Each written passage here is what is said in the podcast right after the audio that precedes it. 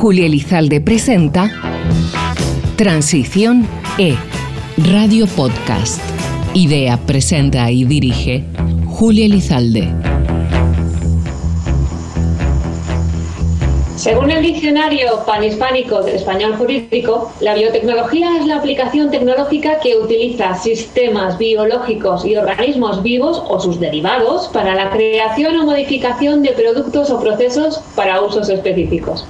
Quizás muchos de ustedes se habrán quedado fríos con esta definición, pero en el programa de hoy vamos a intentar explicarlo y relacionar la biotecnología con la transición ecológica, porque nuestro programa lleva por título Biotecnología para un mundo más sostenible. Bienvenidas, bienvenidos a Transiciones.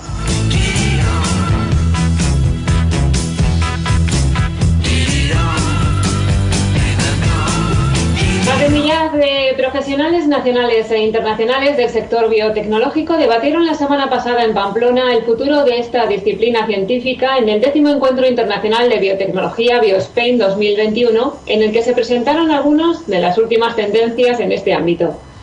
La Asociación Española de Bioempresas, ASEBIO, en coordinación con el Gobierno de Navarra y la Sociedad de Desarrollo de Navarra, SODENA, organizaron este encuentro que tuvo un gran éxito de participación, tanto presencial como en su modalidad online.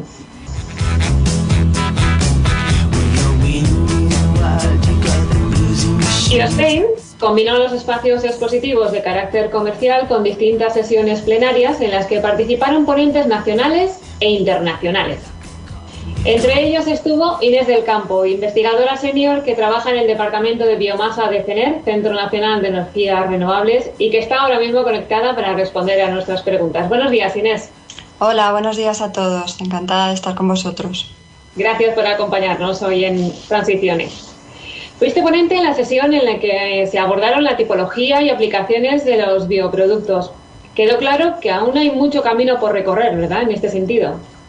Sí, por supuesto. En los últimos años se está produciendo un gran avance del sector de, la bioeconomía y de, los bioproductos y se están llevando a cabo una gran cantidad de proyectos en este ámbito.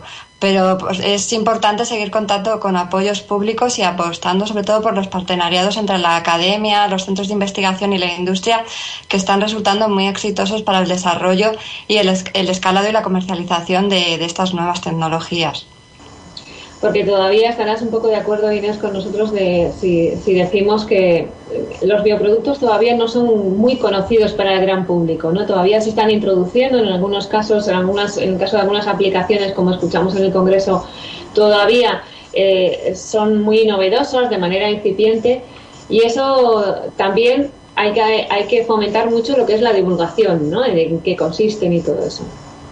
Sí, sí, por supuesto. Está claro que, es una, un pilar muy importante para el desarrollo de, estos eh, productos y para que lleguen al consumidor, ¿no? Está claro que, hay que eh, hacer un gran esfuerzo en, lo que es eh, hacer actividades de, de, divulgación de, los beneficios y de las ventajas de, estas tecnologías.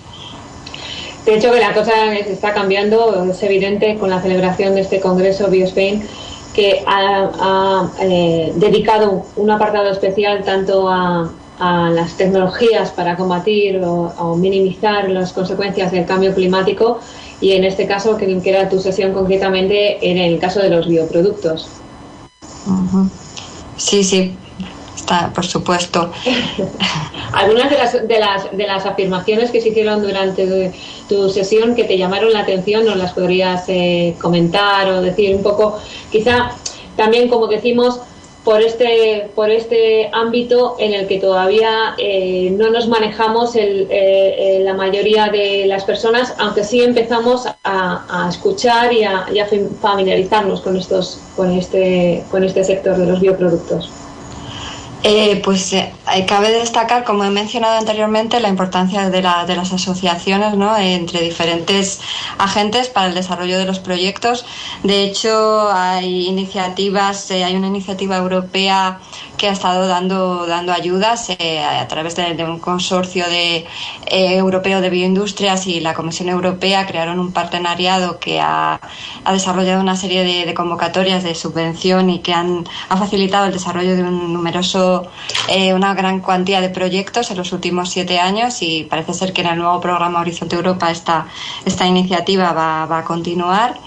Y obviamente es relevante el papel de, los inversores para, para, poder impulsar estas eh, tecnologías porque nosotros los centros de, investigación podemos llegar hasta hasta donde podemos llegar. Obviamente es eh, relevante el papel de la industria y luego de, la inversión para poder escalar y hacer eh, una realidad comercial de, de estos procesos.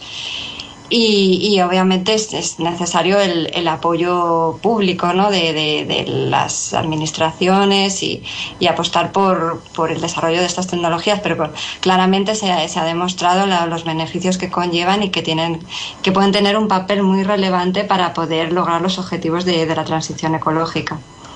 Ese es desde luego el, objetivo eh, principal. Tú eres investigadora y trabajas en, en I+.D., como decíamos, en, en CENER, Claro, todo para vosotros eh, es desarrollo, por lo tanto es novedad, pero ¿se puede hablar de algunas tendencias o de, algunas líneas estratégicas que son principalmente novedosas eh, actualmente?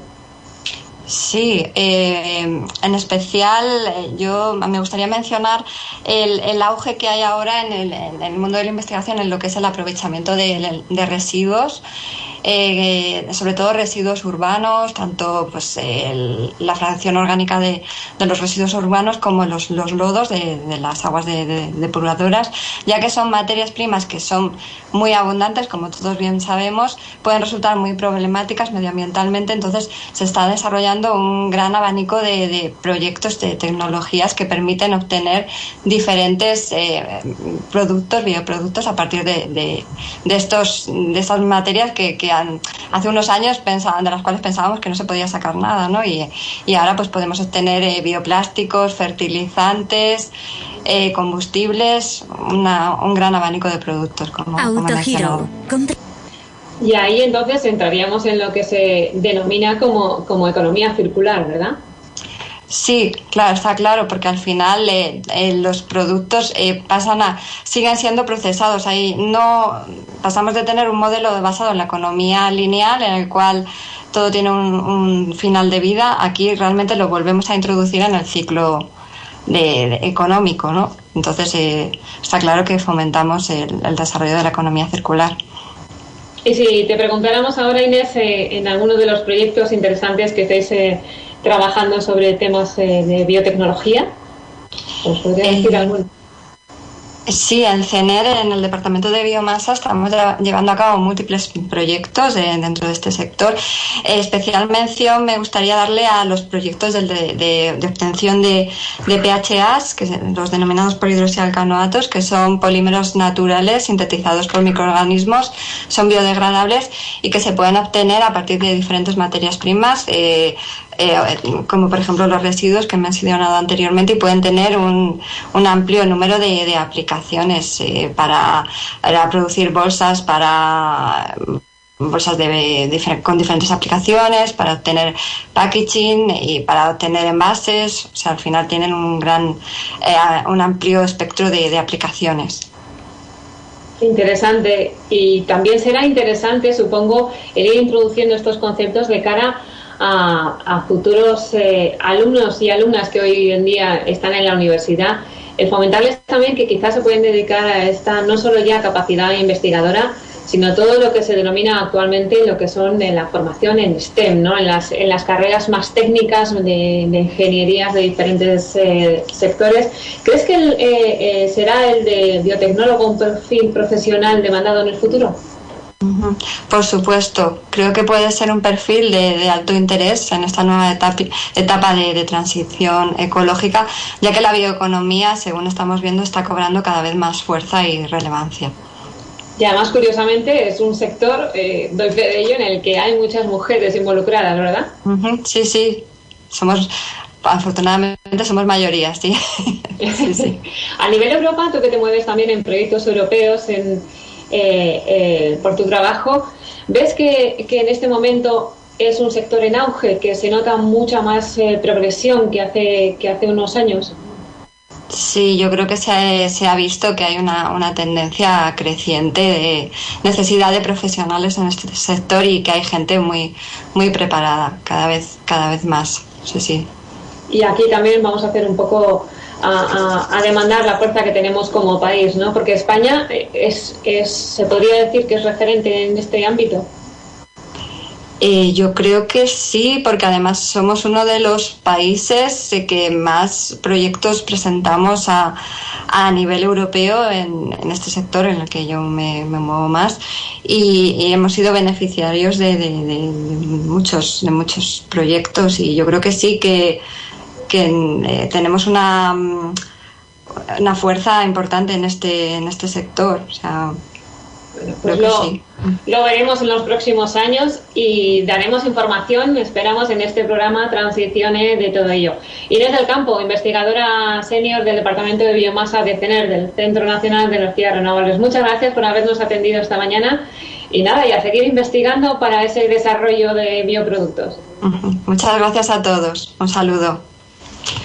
Seguimos con nuestro programa porque a continuación vamos a escuchar las declaraciones que para este programa realizó Miquel Irujo, consejero de Desarrollo Económico y Empresarial del Gobierno de Navarra, quien estaba muy satisfecho de que esta edición de BioSpain se hubiera celebrado en Pamplona y mencionaba la visita además que realizó un grupo de periodistas asistentes al Congreso al Centro de Biorefinería y Bioenergía de CENER, en el que se va a desarrollar en este centro un laboratorio de biocombustibles avanzados. La celebración de BioSpain en Navarra es eh, absolutamente indispensable porque estamos ante un sector emergente la mayoría de las empresas en Navarra, eh, como pueden ser 3P Bio, Gerfarma, eh, Palo Biofarma, un Largo, etcétera, son empresas de, entre comillas, reciente creación, un fenómeno del siglo XXI, eh, con lo cual es pues un sector que ya está ocupando a más de 2.500 personas, más de 30 empresas, digamos, son, son en Navarra referente en, este tema y obviamente también tenemos un, un sistema de innovación y de formación, también las universidades en este caso, que fomentan y apoya todo este sector. Con lo cual, sector prioritario de la S3 y tener aquí pues a, más de 500 delegados en presencia física y otros tantos en remoto, eh, convirtiendo a Navarra en una de las capitales de esta Semana Europea de la Biotecnología, pues es un, es un lujo. Efectivamente, la, la biotecnología, bueno, hablamos ya todo de transversalidades, la verdad, porque sí que abarca todos los sectores que tenemos en la S3 de Navarra pero es verdad que estamos haciendo estos días especial hincapié en el sector biofarmacéutico y por qué no decir también, yo creo que esa, esa visita, digamos que, que un grupo de, de, en el marco de, este, de esta semana biotecnología realizó al, laboratorio de biocombustibles avanzados en Agoiz, pues bueno, es una muestra también que va, que el sector biotecnológico navarro va mucho más allá que el sector salud la apuesta ha sido clara en este sentido, es decir, de, los fondos REACT que hemos recibido y más concretamente de los fondos FEDER, ¿no? vía REACT que hemos recibido, eh, prácticamente el 8% del mismo, de todos los fondos, lo hemos dedicado al, laboratorio de, combustibles avanzados que tiene CENER en AOIZ. Luego la apuesta de Gobierno Navarra por, por eh, precisamente por los biocombustibles, yo creo que ha quedado clara claramente reflejada ¿eh? en esta apuesta financiera. Transición E. Noticias trascendentes internacionales y el análisis con protagonistas destacados en temas de energía, transición ecológica, energías renovables y economía circular. Dirige Julia Elizalde. Bien, estamos con María Segura Fornieles, ella es subdirectora general y directora técnica de Alga Energy. Buenos días, eh, María. buenos días, Julia, encantada. Bueno, vemos que en BioSpain el caso de los bioproductos han, tenido su apartado específico, una sesión, además ha sido muy interesante, es porque cada vez más van tomando más protagonismo ¿no? en el tema de la biotecnología. Exacto. Eh, un bioproducto, para que sepamos todo eh, qué, engloba este concepto, es un producto que habitualmente eh, consume el mercado, consumimos toda la sociedad, cuyo origen es natural. Es decir, ahora mismo los bioproductos están llamados a sustituir a, los químicos que tradicionalmente eh, tenemos, eh, tenemos incluidos en, nuestra rutina diaria, tanto a nivel de consumo humano como a nivel agrícola, como a cualquier otro sector o, tipología de sector. Sí, porque algo que hemos escuchado durante la sesión es que sus eh, morfologías, iba a decir, y sus aplicaciones son muy diversas, a pesar de lo que podríamos pensar que están muy limitados. Sí, exacto. O sea, mm, mm, los bioproductos eh, tienen, tienen mucha fuerza en sectores tan distintos como, como he dicho, el agrícola. Eh, nosotros, por ejemplo, estamos, lo he comentado en, en nuestra intervención anterior, tenemos una gama de bioestimulantes agrícolas bioestimulantes, bioproductos, eh, que se utilizan en el campo para potenciar el crecimiento de los cultivos, mejorar su rendimiento a nivel cualitativo y cuantitativo y esto se, se traduce en, un incremento de la, de la producción eh, y, por supuesto, también el, agricultor eh, a, nivel de, mm, de, de, mejorar su rendimiento es, muy interesante pero no solo en agricultura, también eh, tenemos bioproductos en, otros sectores, como por ejemplo en el sector de la nutrición humana. Eh, en el sector de la nutrición animal, en el sector acuícola, en cosmética. Eh, nosotros actualmente estamos trabajando en el desarrollo de una línea de cosmética que incluye en todas las formulaciones microalgas como, como ingrediente. y esto es muy interesante porque estamos reemplazando, como decía antes, químicos eh, por, por, productos naturales, por productos de, origen eh, biológico, natural. Eso es lo más interesante, porque además por el nombre de vuestra empresa uno puede intuir por dónde van las cosas. Alga Energy, vosotros trabajáis sobre todo con microalgas. Exacto. Eh, nuestra principal actividad es cultivar microalgas en nuestras instalaciones propias. Tenemos instalación en Arcos de la Frontera, en Cádiz, y otra instalación, esta instalación de Arcos de la Frontera es a escala industrial, y luego tenemos otra instalación a escala up. Piloto experimental en, el aeropuerto de Madrid-Baraja y nosotros fundamentalmente nuestra actividad se, se enfoca en el cultivo de microalgas para obtener una biomasa de alta calidad. Esta biomasa es muy interesante desde un punto de vista eh, eh, bioquímico eh, porque contiene en su composición proteínas, carbohidratos, ácidos grasos, vitaminas, multitud de compuestos muy interesantes para distintos sectores que como decía anteriormente son el sector agrícola, el sector de la cosmética, el sector de la nutrición humana, nutrición animal, acuicultura, bioenergía, eh, sector farmacéutico. En fin, el abanico de aplicaciones es muy amplio, por lo tanto tienen eh, mucho que decir las microalgas en muchos sectores.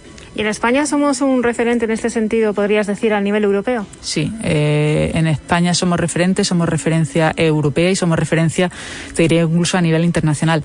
Date cuenta que eh, en España durante más de eh, cinco décadas se han estudiado de forma general, la biotecnología ha tenido mucho peso, pero se ha estudiado de una forma muy particular el tema de, la, de las microalgas.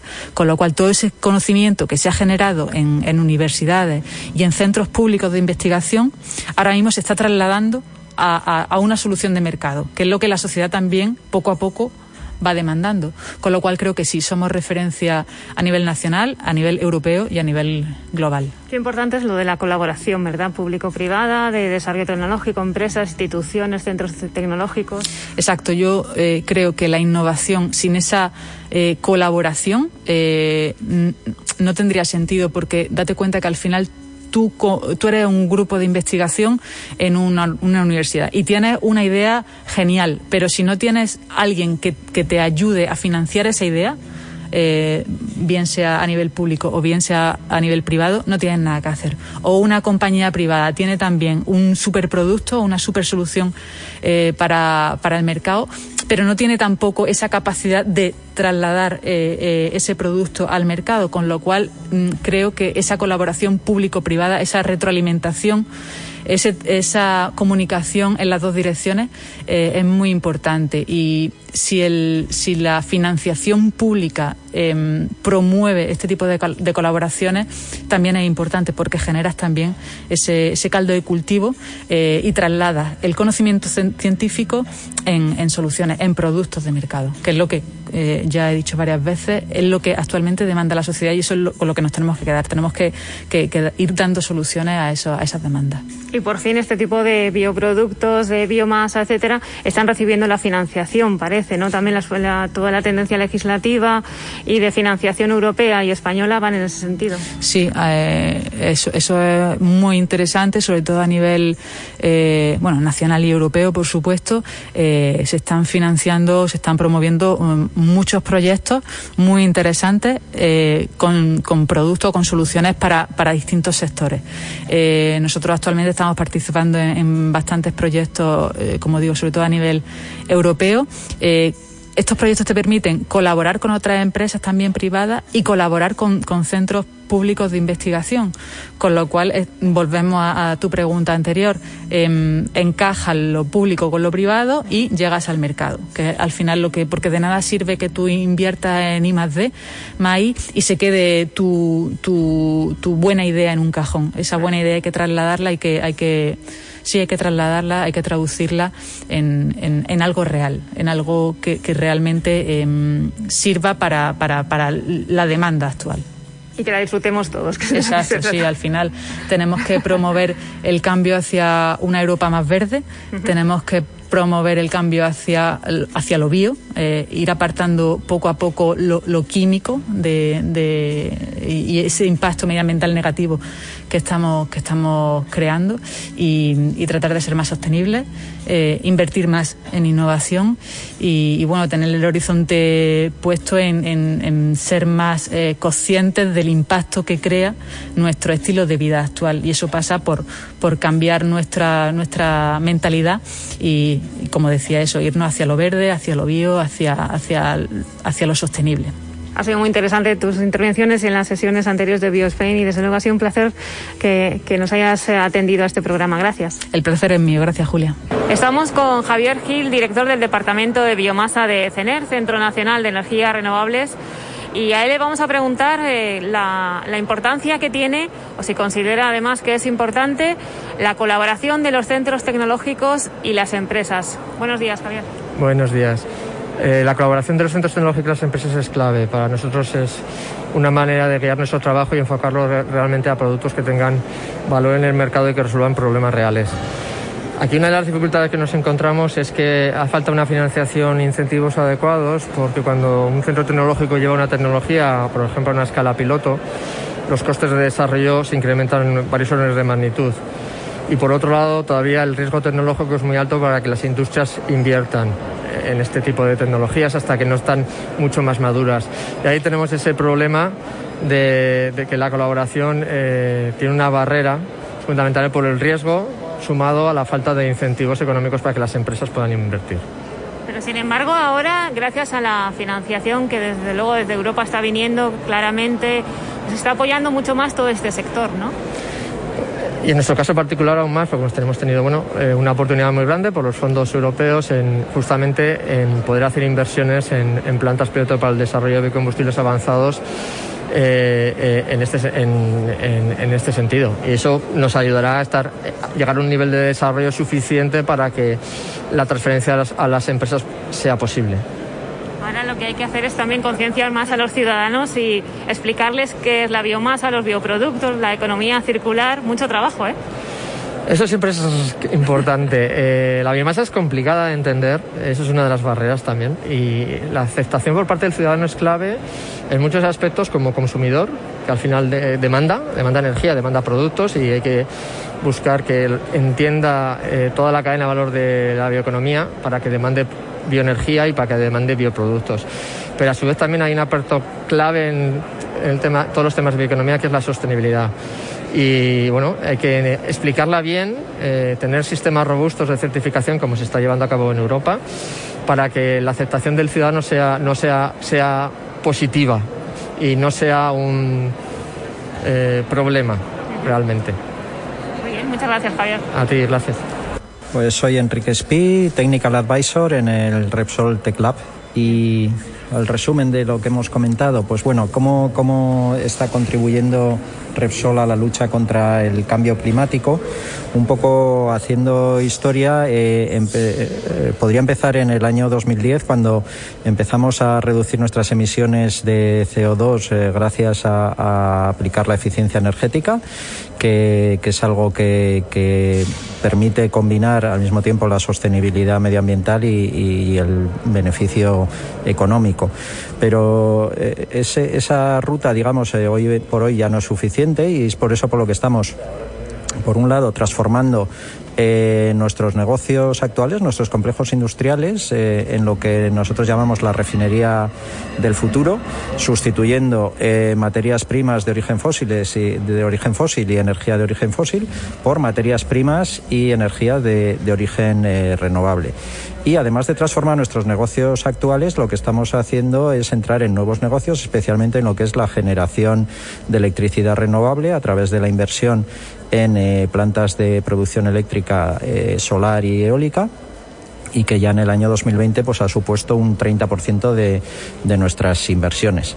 Eso es un poco en, en, general y, podríamos hablar de, de, algunos eh, proyectos específicos que, estamos eh, desarrollando, vamos a desarrollar especialmente para, aportar eh, energía con baja huella de carbono al sector del transporte. Podríamos mencionar eh, la planta de biocombustibles avanzados que vamos a construir en la refinería de Cartagena con tecnología de hidroprocesado de residuos.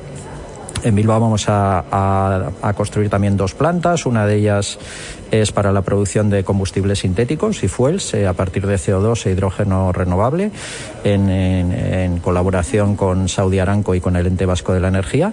Y una segunda planta en Bilbao que es de gasificación de residuos de residuos eh, urbanos y en general, eh, pues bueno, resaltar o resumir el, el, compromiso que tiene Repsol con el suministro de energía de baja huella de carbono, que sea eh, también accesible y económicamente sostenible. Y eh, quizás, ya que yo trabajo en el, en el Tech Lab, pues eh, remarcar también la importancia de los desarrollos tecnológicos para, para transformar este reto que tenemos de, de suministrar esta energía más sostenible en oportunidades de negocio. Esta ha sido una selección de testimonios y opiniones de algunos de los protagonistas de este evento, BioSpain, que se ha convertido ya en una referencia del sector tecnológico. La información más destacada y actual sobre transición ecológica. La energía como eje central de los proyectos. La tecnología como protagonista de nuestra vida cotidiana. Todo está en Transición E con Julia Elizalde. Y seguimos con el programa Transicione, hablando de un interesante congreso del que les hemos venido informando en las últimas semanas. Se trata de la segunda edición del Congreso Internacional de la Industria para la Transición Ecológica, CITE, sobre el que vamos a hablar en los próximos minutos con Manuel Rodríguez, comisario del Congreso. Buenos días, Manuel. Hola, buenos días. Este miércoles y jueves es ya la cita en Pamplona. Supongo que estará todo preparado. Pues sí, está todo preparado. Hemos trabajado intensamente eh, prácticamente durante los últimos seis meses. El Congreso se celebra en el Navarra Arena. Es eh, un espacio que hemos preparado para esta ocasión en el que bueno, pues tenemos tres eh, áreas fundamentales. Una que es el propio área de celebración del Congreso, otra es el área de networking para que los participantes puedan establecer contactos eh, empresariales entre ellos. Y el tercero es el área de catering, de manera que durante estos dos días eh, podremos realizar eh, pues, toda la actividad relacionada con el Congreso en el mismo espacio organizado dentro del propio Palacio Arena. La temática es amplia y muy variada, sobre todo los aspectos relacionados con la transición ecológica que van desde el desarrollo tecnológico a las comunidades energéticas, todo un abanico de, temática. Efectivamente, en el Congreso tratamos de abordar desde todos los eh, ángulos de vista eh, la problemática de la transición energética. Además, eh, hay que decir que nuestro Congreso es un Congreso de clara orientación industrial, de manera que lo que intentamos es eh, buscar cuáles son eh, los posibles campos en los que la industria de la transición energética se desarrolle en el futuro. Por eso hemos traído eh, pues, utilities, hemos traído los principales fabricantes de equipos para el desarrollo de las energías renovables. Hemos traído también a inversores y, y, a agentes que están dentro del campo de la innovación y después todo un abanico de nuevas tecnologías con las distintas empresas que pueden aportar eh, pues elementos interesantes a la hora de construir el futuro industrial que tiene que rodear a todo este proceso un futuro industrial y un presente también que, desde luego, en el caso de España, la industria del sector energético renovable y de la transición ecológica es amplio, variado y fomenta mucho empleo y genera mucha riqueza, ¿verdad? Ah, bueno, eh, desde luego es uno de los eh, es uno de los sectores que, eh, que, genera más riqueza y que es más dinámico dentro del país, además con una perspectiva de cara a los años que viene, pues de, de, de, mucha intensidad, de mucha actividad, porque los objetivos que se ha puesto Europa y dentro de Europa España para la transición energética son muy ambiciosos y requieren unos planes de inversión y de acción muy intensos durante los siguientes 30 años. Impresionante trabajo el que queda todavía, pero que, como decimos, se viene mucho haciendo y muy bien. Hemos comentado en estas eh, semanas que, ya hablábamos en el Congreso, en este programa Transiciones, y nos llamaba la atención que, que el programa del Congreso cuenta con ponentes de primer nivel. Sí, hemos traído o hemos intentado traer eh, personas que dentro de, de las diferentes áreas que hemos mencionado pues eh, nos puedan dar la mayor visibilidad posible. Para poder tener esa visibilidad es muy importante eh, atraer a, personas que sean eh, directores generales, consejeros delegados, presidentes, presidentes ejecutivos. Normalmente nuestras mesas están compuestas por, por líderes, líderes primero en utilities, donde tenemos pues las, las fundamentales eh, del, del, desarrollo eh, en el país, como son pues Acción Energía, Iberdrola, eh, Endesa, Enerfin. Eh, tenemos también a, a, las dos empresas con fábricas en España más importantes, que son Siemens Gamesa y Nordex Acciona. Y luego tenemos pues eh, representantes eh, pues de, primer nivel eh, de todos los aspectos de, de la economía española, desde la industria, donde nos acompañará pues la presidenta de ADIF o la consejera delegada del Metro de Madrid, hasta otros sectores industriales de bienes de equipo, como el consejero delegado de Ingeteam o el consejero delegado de Solaris Bus. Bueno, como tú estás diciendo, hemos eh, intentado, lógicamente, tener la visión más amplia posible y con el mayor eh, espacio de tiempo posible por delante para prever qué es necesario en, en, el desarrollo industrial. Y pensamos que estas son las personas que, por su conocimiento, pues pueden desarrollar ese valor para la audiencia gente que además nos podemos hacer una idea, normalmente tiene unas agendas complicadas y el interés de este congreso viene porque también hayan hecho un hueco en esas agendas para, para participar y estar presentes. Eso es importante. Eso es muy importante, como os podéis imaginar, eso es eh, eh, realmente lo que, lo que, en lo que más tiempo se invierte en la organización de un congreso. Eh, por eso es necesario empezar con tanta antelación eh, tener tantos contactos, eh, la construcción de una agenda que tiene eh, pues personalidades de este, de este nivel requiere pues tiempo y, y, gran capacidad de coordinación. Y pensamos que bueno pues el, el tiempo que hemos invertido ahora va a obtener su recompensa con la comparecencia de personas que realmente pues pueden pueden aportar a la audiencia visiones de interés en este, en este sector industrial. De ahí, además, que hayáis establecido también una, unos espacios habilitados de networking, porque precisamente las charlas off the record, que se suelen decir en estos casos, van a ser muy interesantes en este congreso. Sí, además eh, tenemos un, un servicio eh, que damos a todos los participantes para poder establecer relaciones eh, B2B dentro del, dentro del Congreso. Eh, dado el nivel de los participantes, pues tenemos también una actividad muy importante en la organización de estas, eh, de estas reuniones. ¿sí? En tu caso, además de comisario, Manuel, eh, vas a ser moderador de una de las sesiones. Cuéntanos eh, un poco más acerca de tu sesión en concreto. ¿Cuál va a ser la temática, el de qué vais a hablar? Pues la sesión que yo voy a dirigir es una sesión que está dedicada a digitalización del mercado eléctrico. Eh, la digitalización del mercado eléctrico nos parece que es un componente muy importante de, la, evolución que va a sufrir todo de cara a la transición ecológica. en el mercado mm, eléctrico vamos a pasar de participar, pues digamos que unos pocos agentes, digamos decenas, probablemente a centenares o a miles en los próximos años. Y esto va a venir de la mano de la generación distribuida, de las comunidades energéticas, eh, de los prosumidores que van a ser cada vez más abundantes, no solamente los prosumidores de tipo eh, residencial o particulares, sino prosumidores industriales con gran capacidad de consumo y con grandes instalaciones. Eh, bueno, todo eso tiene que ir acompañado del desarrollo de un mercado digitalizado que tenga muchos más automatismos que el mercado actual. Pero eso, de nuevo, trae consigo eh, pues, otras problemáticas eh, tecnológicas a resolver. Pues, por ejemplo, la seguridad. La seguridad cuando hay tantos agentes productores y cuando estamos hablando de, un mercado eh, que genera un producto básico, que es una infraestructura crítica para un país, como es la generación eléctrica, pues necesita tener unos elementos de protección en los que tenemos que buscar en, el futuro pues cómo desarrollarlos.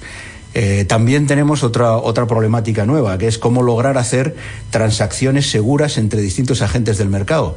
Y aquí las nuevas tecnologías, como la tecnología blockchain, pues aportan un aspecto que es muy importante para poder llevar a la práctica eh, todo, ese, todo ese mercado nuevo en el que el volumen de transacciones va a crecer de una manera muy importante. Bueno, de todo eso vamos a hablar en la mesa de digitalización y vamos a hablar con, personas que, pensamos que pueden aportar mucho. Vamos a, ver, hablar con, la directora técnica de, de Acción a Energía, eh, que ha sido una empresa muy activa, que ya utiliza blockchain desde hace tres años para la trazabilidad y que ahora está inmersa en nuevos desarrollos de cara a la conexión del vehículo eléctrico, de cara a la utilización de estos sistemas con generación de hidrógeno. Por supuesto, vamos a tener en la mesa participando con nosotros a INCIBE, que es el Centro Nacional de Ciberseguridad, por los aspectos de seguridad que mencionaba antes, que es, eh, es crítico a la hora de desarrollar buenas prácticas o modelos de certificación de estos sistemas para que puedan operar de forma segura. Vamos a tener también, eh, como no puede ser de otra manera, al propio OMIE, al, operador del mercado ibérico de energía, que tiene mucho que decir porque es el que soporta efectivamente este sistema que va a tener que ser digitalizado. Y finalmente vamos a contar eh, con, una empresa tan relevante como Indra en el desarrollo de sistemas, que está implicada desde hace mucho tiempo en el desarrollo de Smart Cities y en el desarrollo de sistemas para la digitalización del mercado eléctrico. Con lo cual pensamos que es una mesa que va a tener pues, eh, un, un, punto de vista muy amplio y desde distintas perspectivas, aportando cada uno pues, los elementos que son necesarios para comprender cómo se va a digitalizar el mercado eléctrico. Es solo una de las sesiones, imagínense que son dos días, 6 y 7 de octubre en, Pamplona. Eh, imagínense todo lo demás, eh, cómo puede estar de, de, completo el programa y de, y de interesante. Es una buena muestra, el Congreso CITE, eh, creo yo, Manuel, no si estarás de acuerdo, de que mm, de cara a la sociedad es importante también esa imagen de unidad, ¿no? de colaboración de administraciones públicas, instituciones, empresas, centros tecnológicos y de investigación, universidades. Ahí estáis todos, todos a una para la transición ecológica. Desde luego, este Congreso no habría sido posible sin esa participación público-privada. Quiero lo primero agradecer desde aquí, desde estos micrófonos, la, colaboración inestimable del Gobierno de Navarra, sin cuyo impulso no se habría podido llevar a la práctica la primera edición de este Congreso y, desde luego, esta segunda edición también. Eh, del lado privado también tengo que decir que tenemos importantísimas eh, aportaciones, tanto desde el punto de vista del soporte económico como desde el punto de vista del soporte intelectual y de, y de comunicación de nuestros patrocinadores. Tenemos eh, pues, patrocinadores que son de primer nivel, no solamente de Navarra, sino que como es un congreso internacional, tenemos patrocinadores pues, de todas partes del mundo, evidentemente de, toda España, las principales utilities, como antes mencionaba. Eh, tanto Iberdrola como Acciona Energía, Enerfin, Endesa, eh, Enol son patrocinadores del, Congreso. También lo son importantísimas empresas de producción industrial, como, como son eh, Ingeteam, el grupo Mecatar, eh, Sacana, y, tenemos participación de, de, centros tecnológicos, como es CENER, eh, y de las universidades, así como eh, empresas de producción a lo largo de toda la cadena de valor, eh, desde grupos de inversión como puede ser Atalaya hasta grupos de formación como puede ser Ventum o productores de, distintos sistemas como puede ser pues IED Green Power o Nabrawin, que son todos patrocinadores nuestros. Es gracias a esa colaboración público-privada que este tipo de eventos de tanta relevancia y con una participación pues tan, tan relevante de ponentes pues se pueden dar, ¿no? Comienzan el, miércoles, pero si algún oyente está interesado, puede consultar toda la información sobre el Congreso en la web www.congresocite.com y están más que invitados, ¿verdad, Manuel? Absolutamente. Todavía tenemos tiempo de inscribirnos. Vamos a mantener la inscripción abierta hasta el mismo lunes, eh, de manera que de aquí hasta esta tarde pues, todavía podemos inscribirnos. Eh, a partir de las 12 de esta noche, eh, pues estará ya cerrada la inscripción. Julia Elizalde presenta Transición E, Radio Podcast. Idea, presenta y dirige Julia Elizalde.